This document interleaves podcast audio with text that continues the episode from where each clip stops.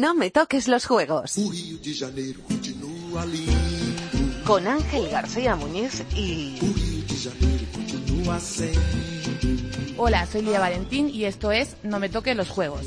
Y no me los toques porque es mi sueño y porque llevo muchísimo tiempo luchando por ellos.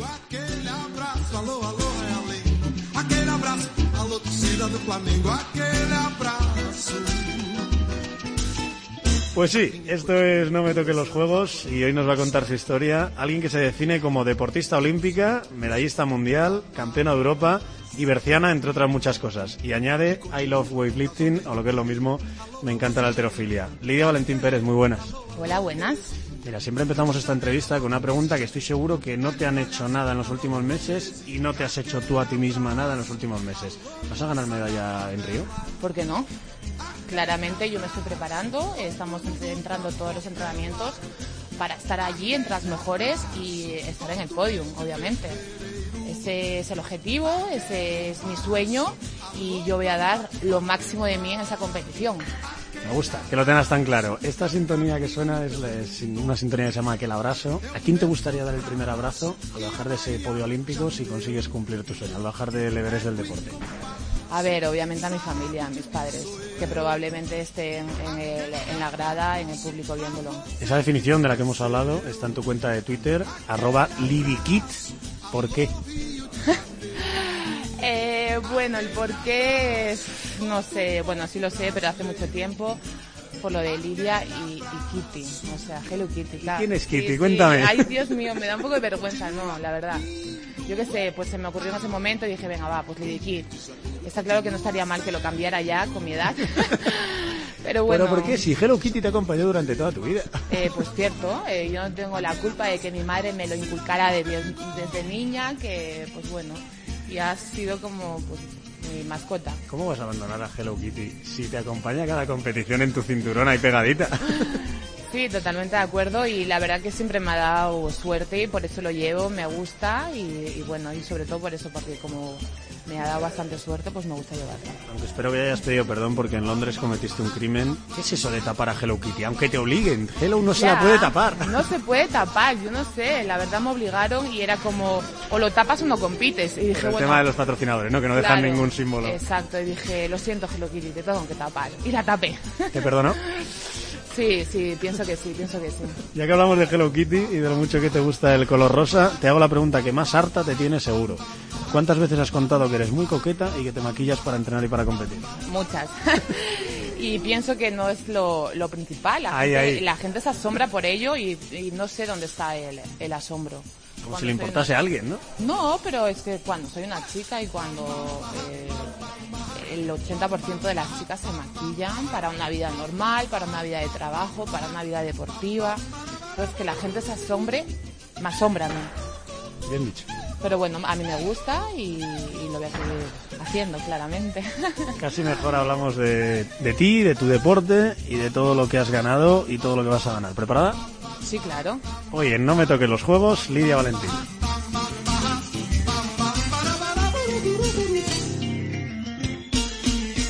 Lidia Valentín Pérez nació en Ponferrada el 9 de febrero de 1985. Tiene 31 años y practica alterofilia desde los 11. ¿Me puedes contar? Estamos aquí en la sala donde entrenas cada mañana, en la sala de alterofilia de, de la residencia Blume. ¿Me puedes contar la frase que pone en tu cuadro, en el cuadro en el que está tu foto? Porque no quiero ser un capítulo, quiero ser historia. Eso lo ves todas las mañanas. Exacto. ¿Y qué quiere decir? Pues lo que dice la frase, realmente no quiero ser una más, quiero ser la que haya conseguido lo máximo en este deporte. Pues contemos tu historia. De niña creo que crack en todos los deportes. Deporte que tocabas, deporte que te salía bien. Atletismo, gimnasia, baloncesto, lo que fuese. Sí, exacto. La verdad que tenía un potencial bastante más alto que la media. Era una niña muy atlética. Genéticamente mi familia siempre, tanto mi madre como mi padre son de constitución fuerte, atlética también. Y bueno, pues he tenido esa suerte que siempre destacaba. Entonces todos los entrenadores me querían fichar para todos los, para todos los deportes. Hasta que llegó el de altrofilia, me lo propuso. No vayas tan rápido. ¿Quién es Isaac y qué te dijo ese día? Bueno, pues Isaac Álvarez es el entrenador que me inició con 11 años porque me vio en las clases de gimnasia, en el polideportivo, me veía haciendo baloncesto y dijo, esa niña corre mucho, esa niña salta mucho, tiene muy buena movilidad y demás, pienso que es perfecta para hacer altrofilia. Y bueno, pues un día me lo propuso. ¿Qué te dijo exactamente? ¿Recuerdas? ¿Quieres venir a hacer altrofilia? Y yo me quedé un poco asombrada. Dije, eh, mm, bueno, vale, sí, algún día me pasaré. No tenía ni idea de lo que era muy bien ese deporte. Solamente pues veía gente que iba a entrenar al gimnasio y veía pues a lo mejor que levantaban pesas, pero no tampoco había prestado mucha atención. A eso voy, confiesa lo que le dijiste una respuesta de estas de sí, bueno, ya me pasaré, exacto, o sea, exacto, y era como sí, bueno, ya me pasaré, pero como dando ¿Tenías alguna intención de volver, de ir? Eh, sinceramente no. Sinceramente no, pero después pues él insistió y dije, bueno, pues ¿por qué no? Si es otro deporte, ¿no? Me pasé y, y no sé, vi algo diferente me gustó mucho el ambiente, me gustó cómo entrenaban y dije, vale, hoy he venido a verlo, pero mañana ya me voy a traer mallas y me voy a, venir a probarlo. ¿Recuerdas la primera pesa que levantaste? ¿O, qué sentiste o qué...? sí, me acuerdo la primera vez que le puse pesas grandes. Que me metí un, culazo para atrás que me ¿Cómo? caí. Sí, me caí todo. Sí, sí, sí. Sí, porque estaba acostumbrada pues a hacer técnica, a hacer con pesas chiquititas de niño, obviamente, y bueno, pues ese día debió ser que estaba bien y mi entrenador pues me vio que estaba preparada y pusimos las de 10 y eran 35 kilos. Y yo no sé si es porque me puse nerviosa o porque realmente no estaba preparada, pero sí que me caí para atrás y me metí así con un medio culazo. Pero bueno, fue algo que es normal cuando todavía no, no sabes muy bien la técnica y, demás. Eso con 35, ahora levantas fácil, entre comillas, bastante más de 100. Sí, claro. Pero bueno, como ahora llevo muchísimos años entrenando y muchísimas repeticiones de cada gesto, de cada movimiento y es... Ahora echamos cuentas de todas esas repeticiones que has hecho. ¿Es cierto que tu madre pensaba, otro deporte más, ya se cansará? Sí, realmente sí. Mm, a mi madre le sorprendió bastante, como, ostras, altrofilia, pero dijo, bueno, pues cada día está haciendo algo nuevo, le gusta mucho, es muy activa, pues ¿por qué no? Y dijo, se le pasará. Y con el tiempo veía que no se me pasaba, incluso lo contrario, cada día me gustaba más, cada día estaba hablando de altrofilia porque quiero ir a tal competición, porque me quiero clasificar para el regional y demás. Y mi madre se quedaba asombrada. Era como, ¿pero en serio le gusta tanto? Y si cuando me tenía que castigar por algo, me amenazaba que no iría a, a, las clases de alterofilia y era como, ¿cómo? ¿Cómo que no? Que sí, que sí, ok, vale, pues me porto bien o hago tal cosa en casa. Pues me amenazaba con eso porque sabía que realmente era lo que más me dolía. Tienes la suerte de que, oye, en la habitación no es una pesa, pero levantar peso puedes levantar también. sí. estés castigada. No, pero no es lo mismo. La gente asocia como, ah, pues levantas esto, fácil, pues levanto. No, no levanto cosas de la vida cotidiana, no, no levanto. incluso es que hay veces que digo, ostras, que no puedo y la gente se queda como, ¿eh? Yo no levanto cosas. ¿Cuánto colega te ha dicho, vente a ayudarme con la mudanza y tú lo has dicho? Ah, no, no, no, no, para nada. Y aparte que soy la primera que me escaqueo para cosas así. Es como, no, no, yo soy deportista de élite, me tengo que cuidar y no puedo hacer cosas fuera de, de, lo que es la actividad deportiva a la que me dedico. O sea, que ahora que me estoy mudando y cualquier caja me cuesta un mundo, no me vas a ayudar, ¿no? No, no, para nada, para nada. Y es cierto que un día le dices a tu madre, mamá, yo sé que me voy a dedicar a esto, yo sé que voy a tener que salir de aquí para competir a esto. Sí. Pues con 12 años aproximadamente llego a mi casa y le digo a mi madre, bueno, mamá, eh, vete preparándome maletas, vete preparándome ropa y demás, que en breves me voy a ir. Y mi madre, en plan, ¿dónde te vas a ir tú? Y digo, sí, me voy a ir a entrenar con la selección. Y claro, mi madre se quedaba asombrada que una niña así que le, dijera que se iba a ir a entrenar a Madrid. O sea, no al pueblo de al lado, no a, a un sitio cercano, no, a Madrid. Y claro, mi madre decía, pero esta niña no sé de dónde saca estas historias y estas cosas. Y realmente era que, claro, yo iba al gimnasio y mi entrenador creía muchísimo en mí. Y eso, pues, a mí me daba muchísimas alas y realmente, pues, yo creía más. Y él me decía, tú sí sigues así, eh, realmente vas a conseguir muchas cosas, realmente te puedes ir a entrenar con la selección, entrenar duro. Y yo, claro, le, le seguía lo que él me decía, porque realmente después salíamos a competir y veía que era cierto ¿sabes? Veía que ganaba, veía que la gente, los otros entrenadores me decían cosas y decía, ostras, pues es verdad, yo es que realmente me voy a ir.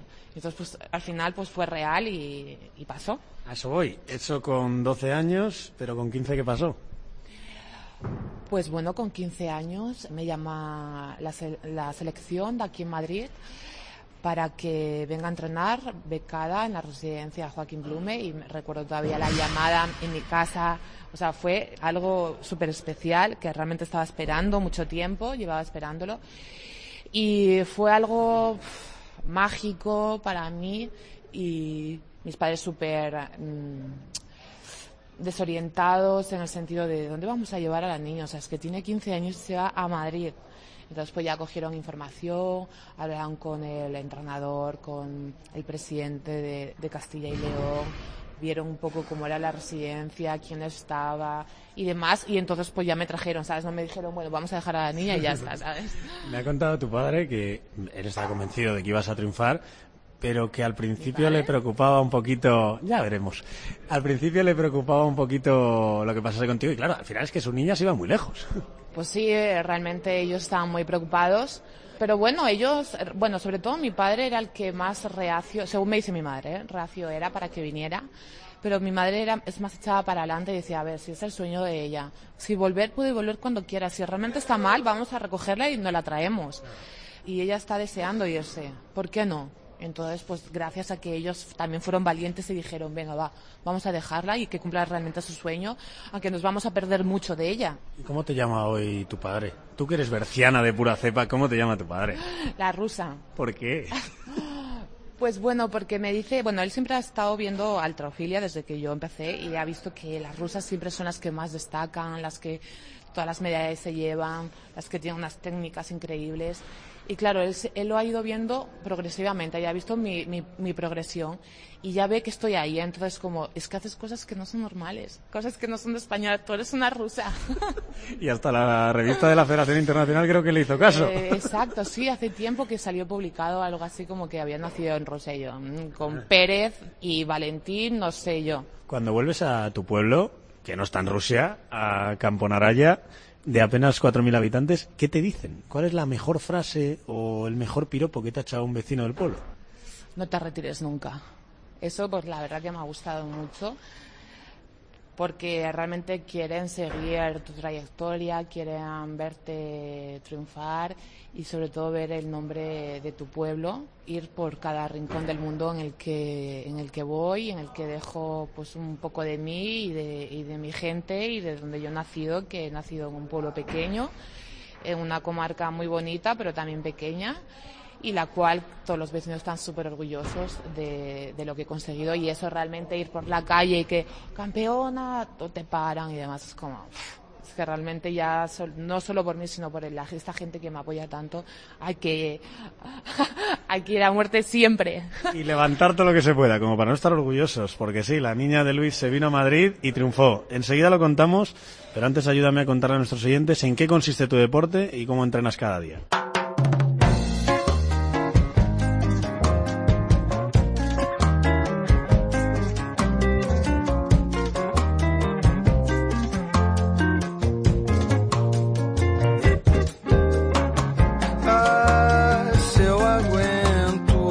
Halterofilia es un deporte que consiste en levantar la mayor cantidad de peso en unos discos que se fijan a una barra.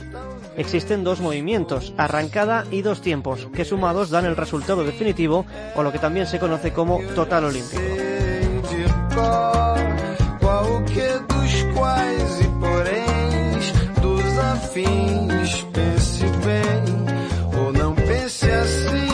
Nadie puede negar, Lidia, que te encanta tu deporte. Te veo continuamente con sudaderas que pone weightlifting, que pone alterofilia y continuamente hablando de alterofilia. sí bueno en principio fue un juego y ahora es una pasión soy apasionada por la halterofilia La gente piensa que para levantar pesas solo hace falta fuerza. Y por lo que yo he visto esta mañana aquí y por lo que te he oído decir, nada más lejos de la realidad. Hace falta muchas más cosas.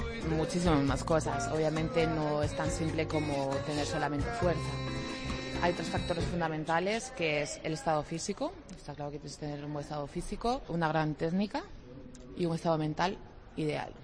Esos tres factores se combinan y eres harás una competición perfecta. Entonces, de nada sirve la fuerza bruta, sin más, necesitamos una fuerza explosiva, una gran movilidad, una flexibilidad, una elasticidad.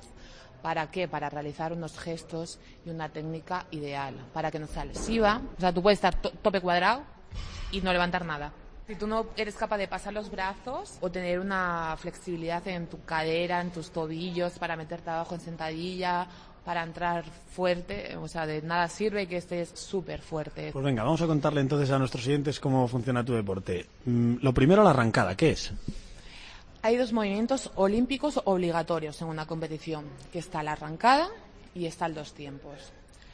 La arrancada es el primer movimiento, se levanta sin ningún tipo de interrupción desde el suelo hasta por encima de nuestra cabeza. Coger la pesa del suelo y ahí tiene que acabar con los brazos extendidos encima de la cabeza. Exacto, con los brazos totalmente extendidos por encima de nuestra cabeza. Tienes que llevar la barra, la barra muy pegada, totalmente cerca de ti para que te pese poco, darle un cambiazo, meterte abajo, extender los brazos y subir. Pues sí, tiene pinta de ser difícil. Y eso a una velocidad máxima.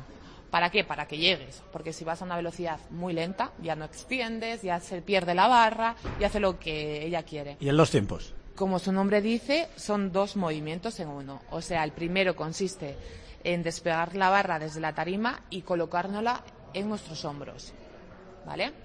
Y desde nuestros hombros empujaremos y hacemos el segundo movimiento que es el split, en tijera. O sea, un- una pierna se va hacia adelante, otra hacia atrás, los brazos empujan hacia arriba, la barra queda por encima de nuestra cabeza con los brazos totalmente extendidos también. Al ser dos tiempos, al hacer esa parada en los hombros, normalmente se levanta más peso, bastante más peso en dos tiempos que en arrancar. Exacto. Se levanta bastante más, como 20 o 25 kilos más de diferencia. Y la suma de esos kilos, lo que hagáis en arrancada y lo que hagáis en dos tiempos, da el total olímpico y la medallita. Exacto. La medallita importante, la que realmente vale. Que valen todas, porque también nosotros nos dan medalla en arrancada y medalla en dos tiempos y después el total. Menos en los juegos, es decir, en mundiales y en europeos sí, pero en los juegos no. ¿Qué por qué? No Me sé, pregunto yo. dímelo tú. No lo sé. Yo, yo te explico lo que a mí me han contado. Lo que a mí me han Venga, contado es que en, en los Juegos Olímpicos tiene que haber en torno a 300 medallas de oro, más o menos.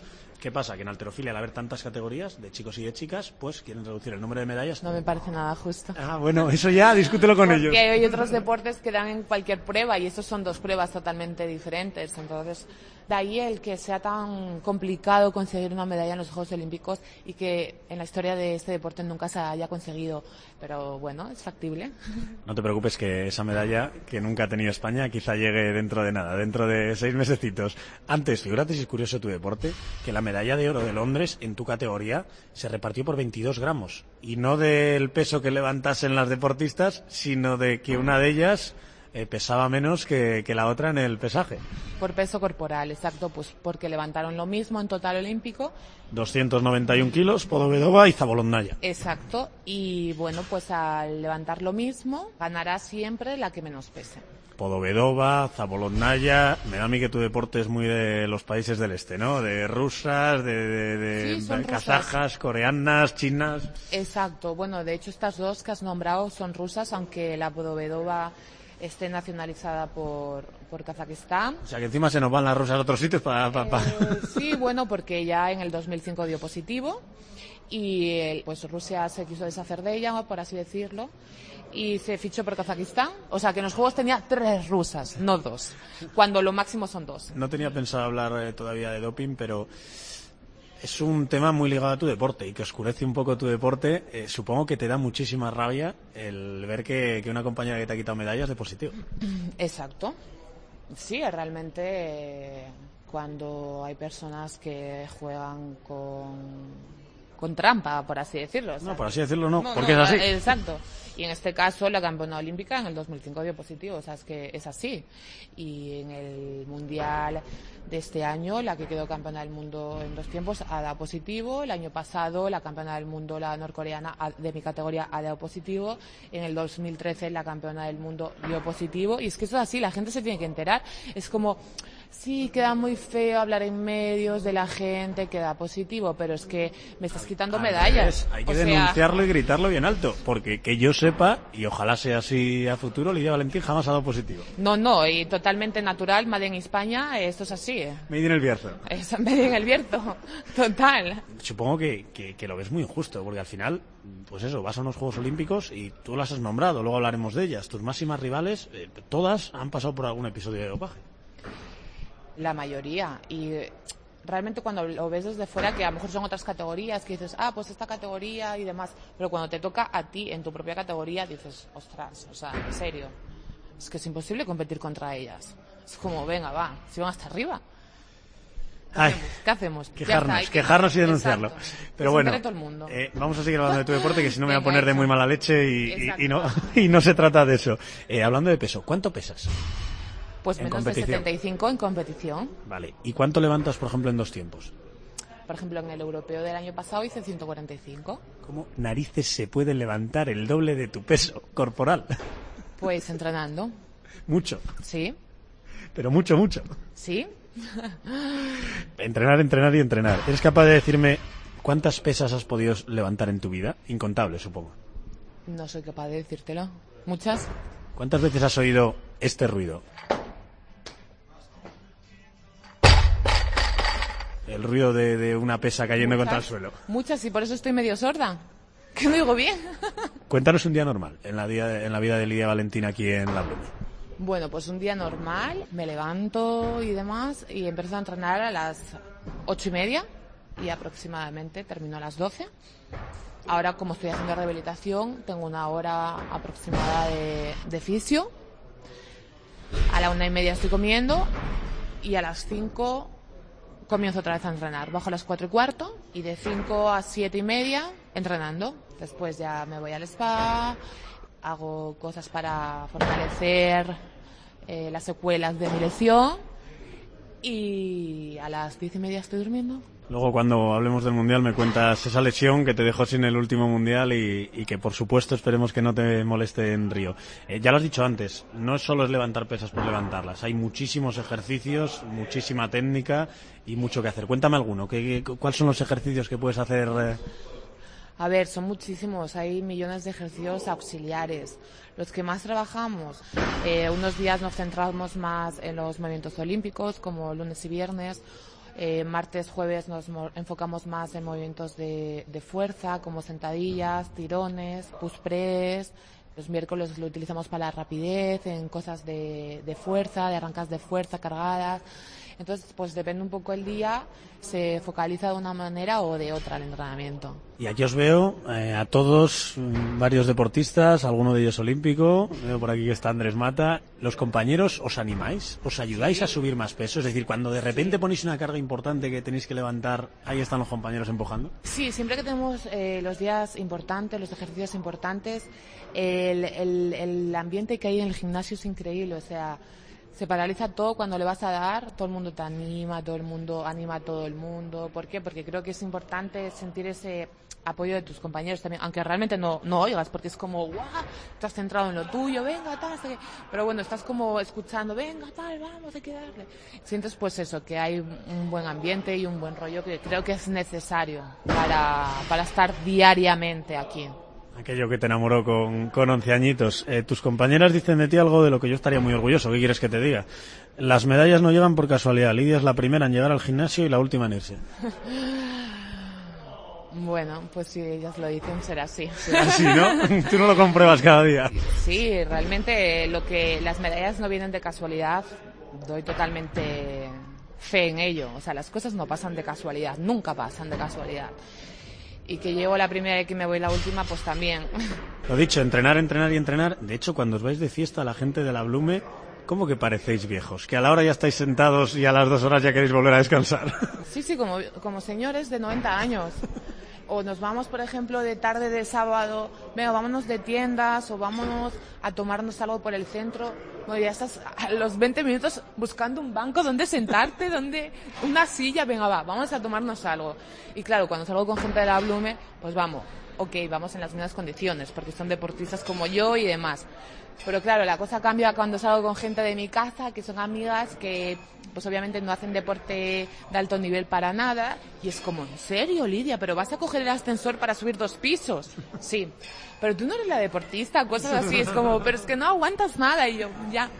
Pero para que no se enfaden con nosotros los cerveceros, que también los hay, creo que tienes un truco para acabar con las agujetas. Sí, bueno, ese truco me lo dijo hace tiempo mi médico, una vez que, que llegué de, de vacaciones y me puse a entrenar y teníamos agujetas, as- tenía agujetas hasta las pestañas. y digo, ay Dios mío, ¿qué agujetas tengo? Y me dice, pues haz lo, lo mejor para eso. Y dice, tomarse una cerveza. Una cerveza. Sí, o una cañita, que no hace falta que sea con alcohol, obviamente. Te la tomas y ya te digo que me la tomé y funcionó bastante bien. Qué bueno. Y para cerrar este bloque de la entrevista, déjame meterme por última vez en ese terreno pantanoso. Eh, te he prometido que no volvía al tema de la estética en tu deporte, pero voy a rozarlo otra vez. La pregunta te prometo que tiene, que tiene su significado, lo vas a entender con la siguiente que te haga. ¿Alguna vez te han llamado marimacho? Eh, que yo recuerde, no. Te lo pregunto porque tu compañera Alba Sánchez, que es una de las Ah, más vale. jovencitas que hay por Sí. aquí, eh, dice que al principio lo pasó un poquito mal, que le metían mucha caña, sobre todo los chicos, y que tú le ayudaste un montón. De hecho, dice que para ella eres como una hermana mayor. Sí, a ver, para mí ella es mi debilidad, es una nena que entró súper jovencita y, y bueno, y la quiero muchísimo y, y es súper guapa, es todo también, le gusta las cosas rosas, el maquillaje y demás. Pero bueno, los niños, yo pienso que es en edad más, más juvenil, más cuando los niños van a hacer daño, es como altrofila, marimacho, o hago tal cosa, va, tal. Entonces como que van a hacer daño realmente. Tampoco hay que darle más importancia de la que tienes, como son niños, como cuando llevas gafas, gafotas, o eres un poco gordo tal, siempre van a hacer daño. Entonces tampoco, yo no le doy más importancia de la que tiene. Si realmente tú no te sientes así, es como que eso no va, realmente te duele cuando puedes sentirte así, ¿sabes? A mí me pueden decir X que no me voy a sentir ofendida. Tal cual. No le dedicamos ni un minuto más, no te preocupes, no hablamos más ni de dopaje. Yo preocupada no estoy. ni de dopaje, ni de, ni de todos estos temas. Vamos a hablar de medallas, que para algo las coleccionas.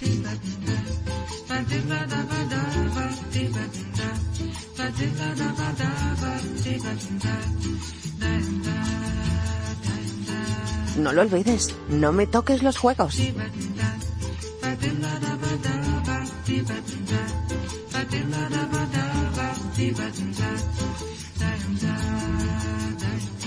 Lidia Valentín lleva desde 2007 sin bajarse del podio europeo salvo en 2010, que no compitió por lesión. Ha sido campeona de Europa y medallista mundial y en dos ocasiones rozó el podio olímpico. En Pekín 2008 fue quinta y en Londres 2012 cuarta.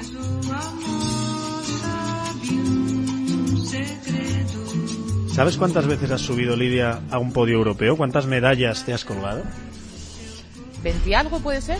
23. Siete oros, nueve platas y siete bronces. No está nada mal. No está nada mal, ¿no? No, no está nada mal. La verdad que son muchas medallas. Estoy eh, preguntándome dónde están las 23 medallas, porque creo que solo tengo 6 las de oro por ahí. Eh, a la voy, vista. voy a eso. ¿Cómo que tienes mm, todas las medallas que has ganado apiñadas ahí, tiradas casi contra un espejo? ¿Y qué hago con ellas? ¿Cómo que qué haces? Presumir de ellas, colgarlas, sentirte orgullosa. colgadas. Orgullosa yo sé que te sientes. A ver, sí, estoy muy orgullosa de ellas y ahora mismo aquí en la residencia pues las tengo colgadas de, de mi espejo, en el cual como me veo tanto, me miro tanto, pues las veo siempre. Bueno, algo es algo. Pero creo que los diplomas olímpicos sí que están en un sitio un poquito más preferente. Sí, exacto, están en casa de mis padres, pues ellos están súper orgullosos de tenerlos allí y yo también orgullosa de, de que estén allí. Y bien, con un cuadrito y bien puestos en la pared. Si ganas esa medalla olímpica, dime que no la vas a dejar por ahí tirada, piñada ni nada. La vas a buscar un lugar en condiciones.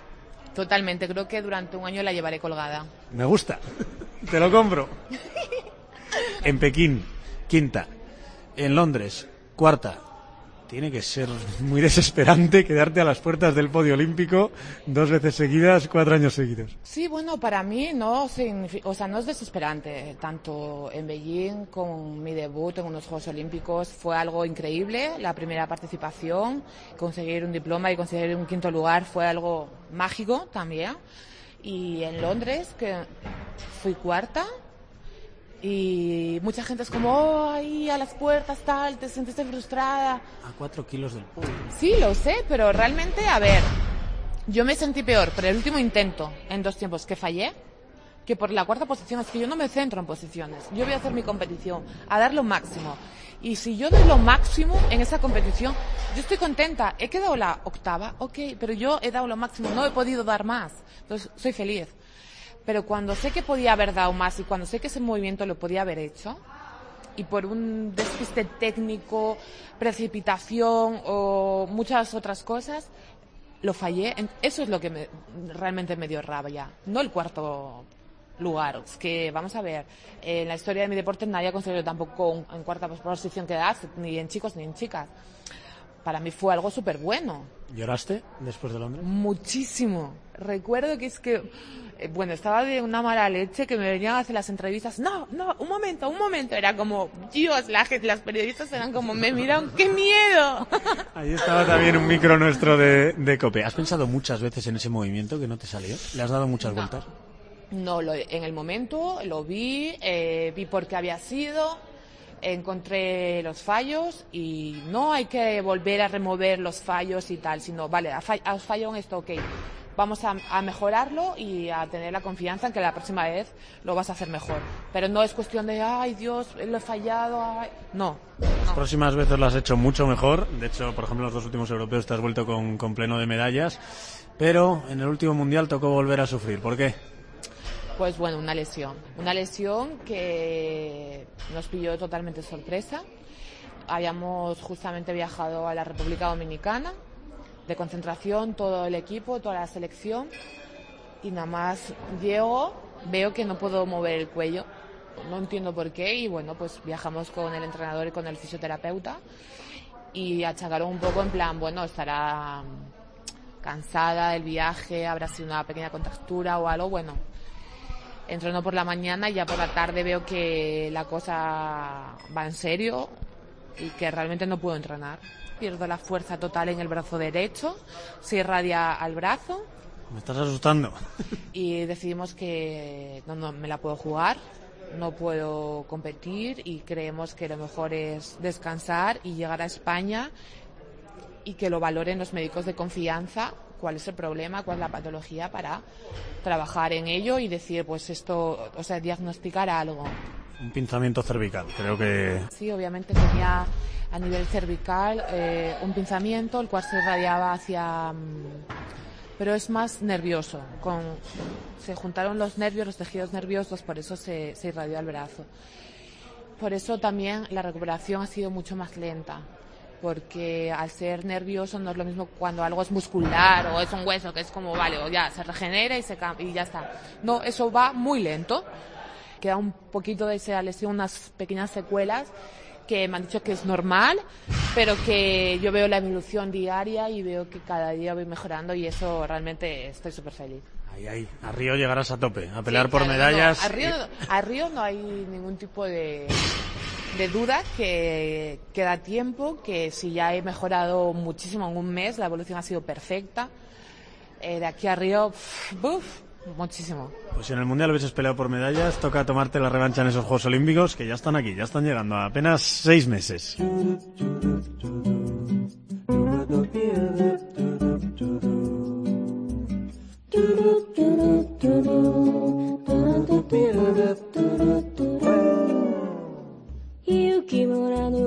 Lidia Valentín disputará sus terceros Juegos Olímpicos en Río de Janeiro.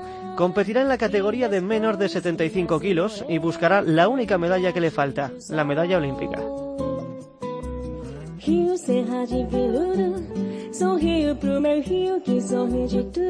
Antes hemos contado lo especiales que son tus diplomas olímpicos, incluso más que una medalla europea o mundial. ¿Por qué unos Juegos Olímpicos son diferentes a todo, Lidia? Bueno, porque siento que es lo máximo en el deporte olímpico, no hay nada más.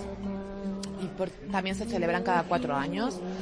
La clasificación es súper complicada y entonces pues todo eso le hace especial después que tú estás allí con los mejores deportistas del mundo, del planeta, no existe nada mejor.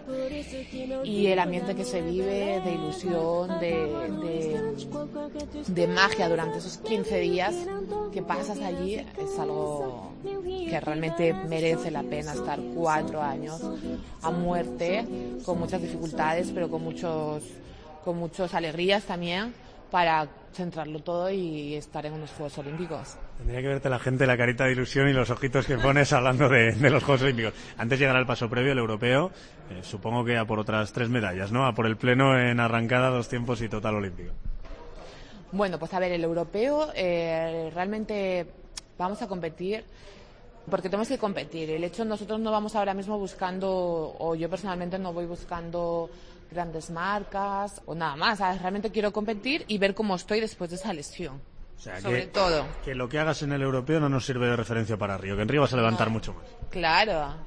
Sería como pues una referencia para ver sensaciones, para ver cómo yo realmente me encuentro después de haber pasado ese tiempo pues de lesión, ¿no? Hablando de meterte en competición, en agosto llegarán los Juegos. Eh, vamos a contarle a la gente cómo estudia de competición, que me resulta bastante curioso, la verdad. Creo que sí es un ritual obligatorio y que tienen muchas manías que dependen de lo que te haya ido bien en las anteriores competiciones. Pues sí, eh, soy muy maniática para todo y como algo me haya funcionado, pues lo llevo. Ponnos ejemplos. Pues por ejemplo, desde calcetines, top, mallas, como esto me ha funcionado, me lo llevo todo eh, para las botellas para beber, eh, un tipo de sales, un, todo. Pues si esa vez funcionó, si lo llevo todo igual va a volver a funcionar. Y es como, no va a volver a funcionar porque ya has entrenado montones de No, horas. que va, que va. No, no, realmente si llevo eso es que funciona ya. Dos horas antes de competir os pesan. Ya hemos dicho que tienes que pesar por debajo de, de 75 kilos. ¿Y qué haces esas dos horas hasta que te toca competir, o esos 90 minutos? Yo me peso y como, porque yo antes no como para el peso. Y como que bien estáis has siempre al límite, ¿no? mm, Realmente sí, eso se nota. Tú no puedes dar ventaja de dos kilos, ¿no? ¿Para qué? Entonces ese día no como, me peso y ya como. Pero bueno, tampoco como mucho, ¿eh? Porque si no, a ver quién levanta después. Yo no. No, no. Y ya me relajo. Me pongo mi música, pienso en lo que quiero hacer, visualizo la competición y ya estoy preparada para cuando venga el entrenador y me diga, vamos, que empezamos. Vamos, que empezamos. Ya es cuando entro en competición, que es lo que me mola. Y ya en dinámica de competición. Eh, pero hablas de- del entrenador, una imagen que a mí me llama mucho la atención. Justo antes de salir a la tarima, os masajean los hombros, os dan unos golpecitos, supongo que para activarlos ya más todavía por si no los tuvieseis, ¿no? Bueno, a ver, eso es muy personal, no a todo el mundo. Pero a mí personalmente sí que me gusta. Es como, venga, porque es como que siento la conexión de, de mi músculo con el cerebro. Si no, si se queda frío, no tienes esa conexión y, tiene- y tienes que tenerla. Entonces, a mí me gustan esos golpecitos para sentir realmente los músculos. Y es como, "Ah, venga, vamos.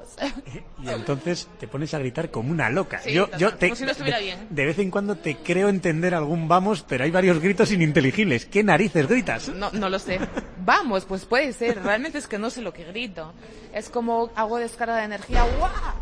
Antes Si de yo, te pido, levantar. si yo te pido que lo repitas ahora, no, eso solo te sale en ese momento. Sí, solamente, solamente.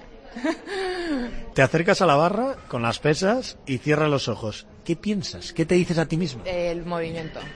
Piensas en el movimiento, hacerlo correctamente. O sea, Nada, todo muy técnico, nada extra de oh, si lo levanto, lo que sí, voy a ganar. hombre, no, es imposible.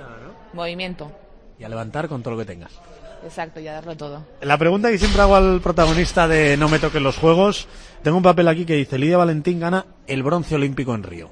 Ni la plata ni el oro. ¿Lo firmas o no?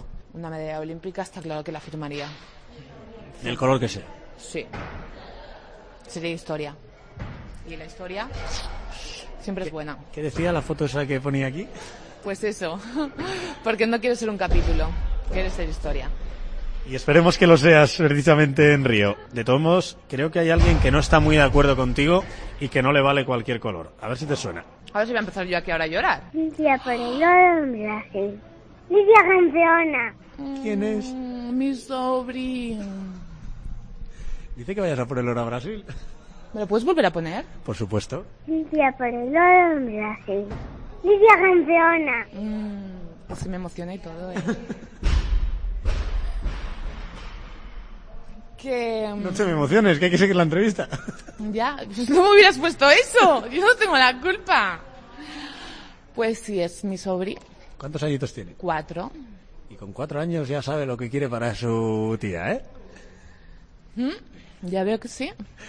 Venga, vamos a cambiar, vamos a cambiar que no te voy a seguir para adelante. Eh, vamos a contarle a Hitor a quién hay que vigilar. Rivales, dime nombres y nacionalidad De las cuatro o cinco candidatas a medalla que, que estáis. China, está claro que la China viene fuerte. Kang. Ajá. ¿Se llama así? Sí, es la que gana el mundial, vamos. Sí, sí, es esa, es esa. La China, eh, la norcoreana, una norcoreana, pero bueno, esa no sé yo si al final irá porque han caído varios y bueno, pues no sé, norcoreana, Han caído varios con qué. Pues eh, de doping, o sea, la, la- del 2014 cayó varias otras categorías también, entonces pues bueno, no sé si irá. Y encima creo que se lesionó en el mundial, iba súper chunga, rollo coja, Kazaka, campeona olímpica, Podobedova. Podvedova y probablemente una rusa, eh, Stukina, espero. Que no va a ser Zubova porque ha dado No, positivo también. Exacto, ¿Y Estukina por qué quieres? porque es una rusa alcanzable. Me gusta que puedas alcanzar a las rusas, porque no te olvides que tú has nacido en el Bierzo, pero dice tu padre que eres rusa. Ah, sí, sí, totalmente. Las cuatro estas de las que hablamos, lo pasa Zubova afuera, eh, Rim la coreana me has dicho que igual no va. Las cuatro levantan. No, no, no, que igual sí. Que, que a lo No, mejor no, no, va, no se sabe. Se podía quedar en casa tomando té, pero bueno, ¿qué? Si No, quiere que vaya. no estaría mal. Todas ellas levantaron más de 276 kilos eh, en el Mundial y lo máximo que has levantado tú en competición son 268. Dime por qué entonces vas a ganarlas. ¿Y por qué no? Buena ¿Por qué pregunta. no? Buena pregunta. Cualquiera puede fallar y, y yo puedo estar y voy a estar en mi mejor momento, o sea que ¿por qué no? O sea, que la sensación esa que tiene la gente de que las medallas en alterofilia están como entregadas, que depende A ver, mucho de la sí, marca previa, ¿es así sí. o no? A ver, 100%. En el sentido de que si tú tienes mm, 25 kilos de total menos que las demás, realmente ese día, por muy buen día que tú tengas, no vas a levantar 25 kilos más.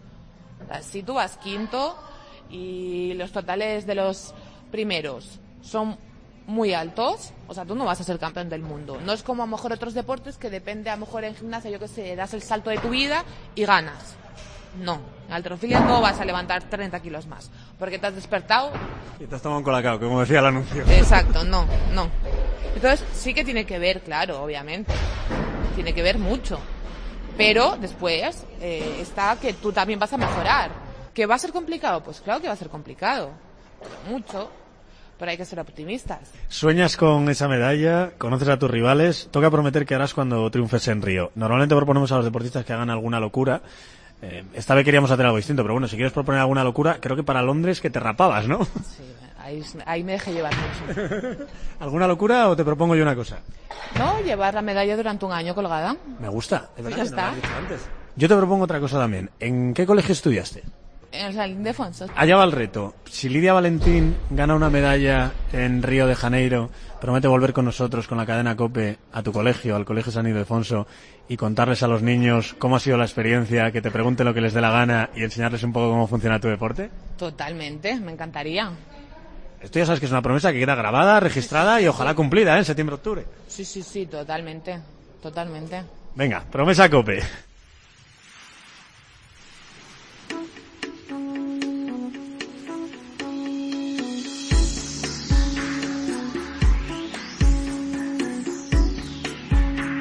Recuerda, no me toques los juegos.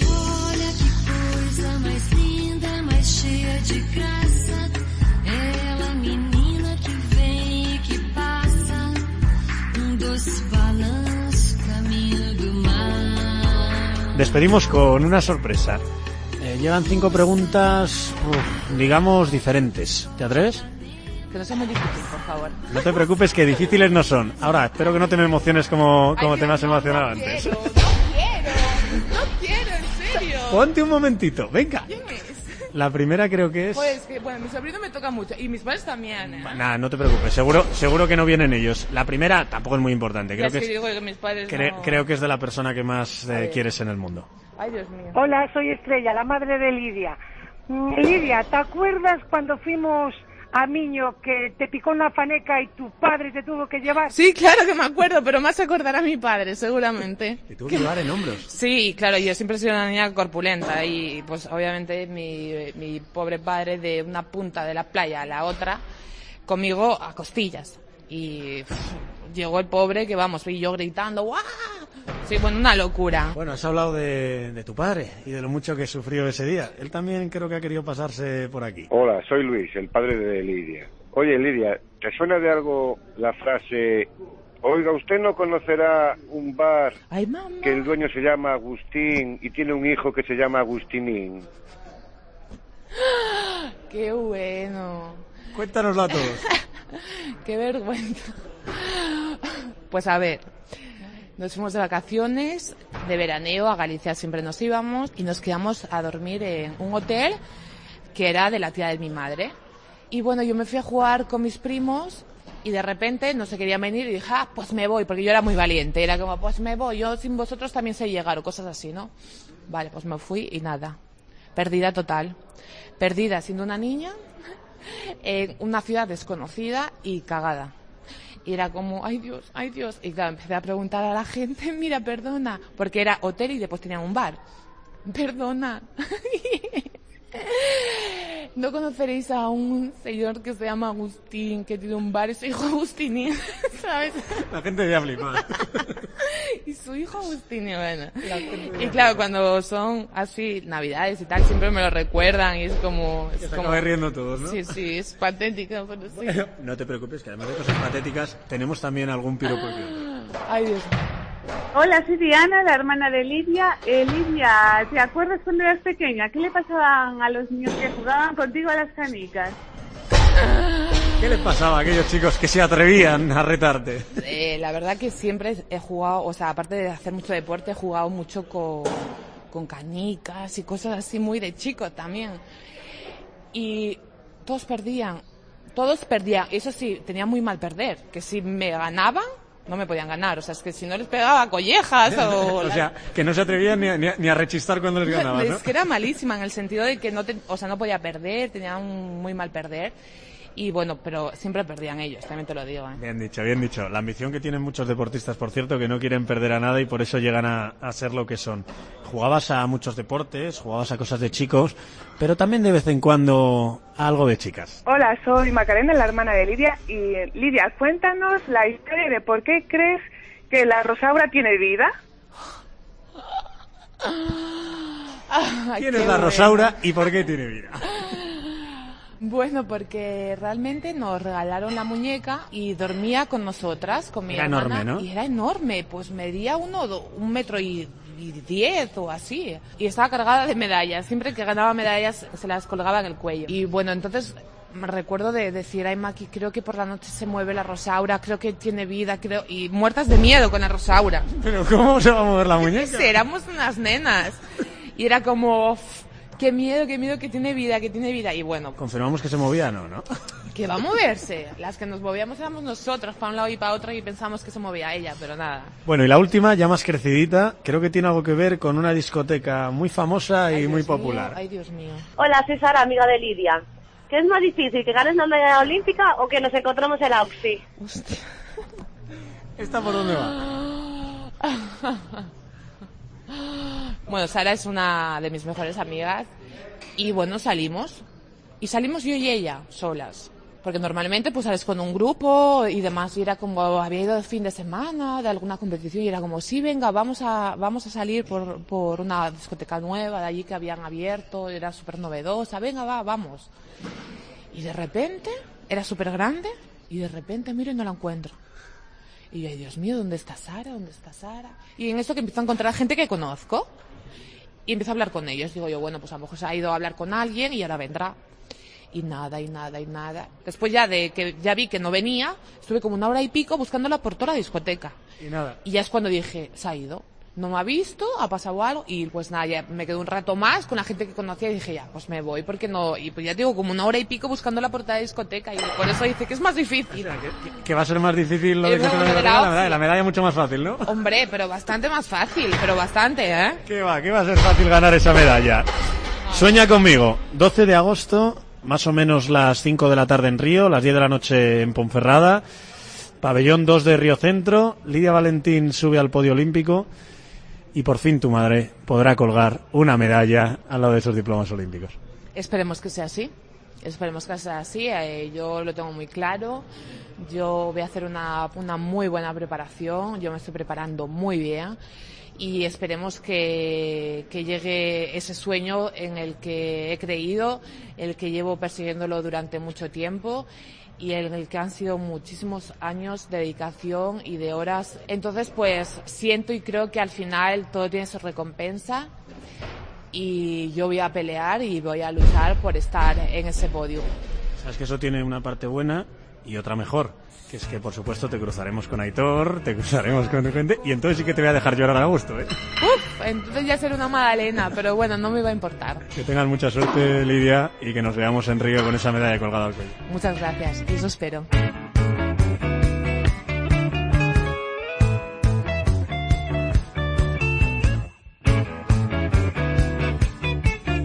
Y ya sabes, no me toques los juegos.